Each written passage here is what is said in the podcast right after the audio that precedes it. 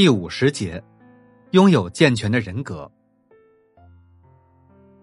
在同样的社会环境中，为什么有的人能从芸芸众生之中脱颖而出？为什么有的人又会默默无闻？我认为区别就在于，他们是否已具备了某种完整或适用的人格。拥有健全的人格，能够塑造优秀的人生。这种人格离我们并不遥远，在多年以前，人们就已经发现，虽然我们不能阻止别人不对自己做任何不公正的批评，自己却可以做一件更重要的事，他可以决定是否要让他自己受到那些不公正批评的干扰，尽可能去做你应该做的事情，然后把能够屏蔽外界干扰的雨伞撑起来。免得让批评你的雨水打湿坚定的脸庞，且就让冷冰冰的雨水顺脖子后面流下去。健全的人格，使你有勇气和韧性，去面对他人的眼光，坚定自己的方向。只要你觉得是正确的事，那你就尽可能去完成它。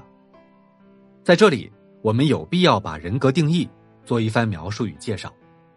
人格是指人的性格、气质、品质等各方面因素。与表现程度的总和，人格的内涵与外延，都有它的广义和狭义之分。实际上，人格的内涵不仅有品质的高低之分、好坏之分，也有气质、性格的成熟与幼稚之分。人格的品质内涵具有伦理、道德、礼仪的社会特征，而人的气质、性格外延又与个体成长的环境有关。有一次。我在与伊长博罗斯福谈话中谈及关于人格的问题，我们一致认为，当面对别人的目光时，自己的行为有何表现，就是人格的特征。一般来说，一个人的行为习惯就是其品德人格的体现。例如，我们很难想象，一个从小偷窃成性的贼会成为一个廉洁奉公的人。伊长博罗斯福摆出小时候他姨妈对他的忠告。不要管别的人怎么说，只要你自己心里知道是对的就行。多么精辟！走自己的路，让别人说去吧。能从一切羁绊之中得以超脱，才可能获得真正的自由。人格之门，正是自由得以升华的中介。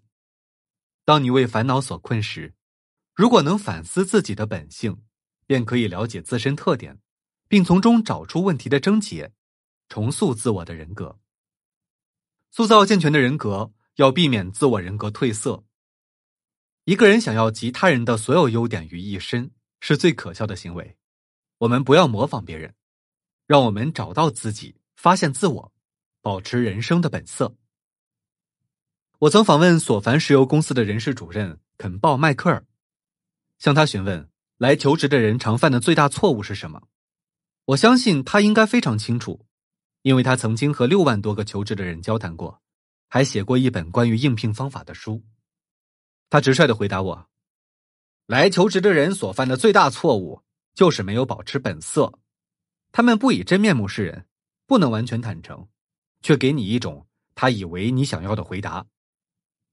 可是，这个做法一点用都没有，因为没有人需要伪君子，就像从来没有人愿意收假钞票一样。”詹姆斯·高登基尔博士说过：“保持本色的问题，像历史一样古老，也像人生一样普遍。不愿意保持本色，即是很多精神和心理问题的潜在原因。我们每个人的个性、形象、人格都有其相应的潜在创造性，我们完全没有必要去一味的嫉妒与模仿他人的优点。在个人成功的经验之中。”保持自我的本色，以及用自我的创造性赢得一个新天地，是更有意义和可比性的东西。在这个世界上，每个人都应该尽量利用大自然所赋予他的一切。归根结底说起来，所有的艺术作品都带着一些自传的性质。你只能唱你自己的歌，你只能画你自己的画，你只是做一个由你的经验、你的环境和你的家庭所造就的你。无论好坏，你都自己创造一个属于自己的小花园。不论是好是坏，你都得在生命的交响乐中演奏你自己的乐器，不论是好是坏，你都在生命的沙漠上清点自己走过的脚印。在每一个人的教育过程中，他一定会在某个时候发现，无知的模仿也就意味着自杀。不论好坏，你都必须保持本色。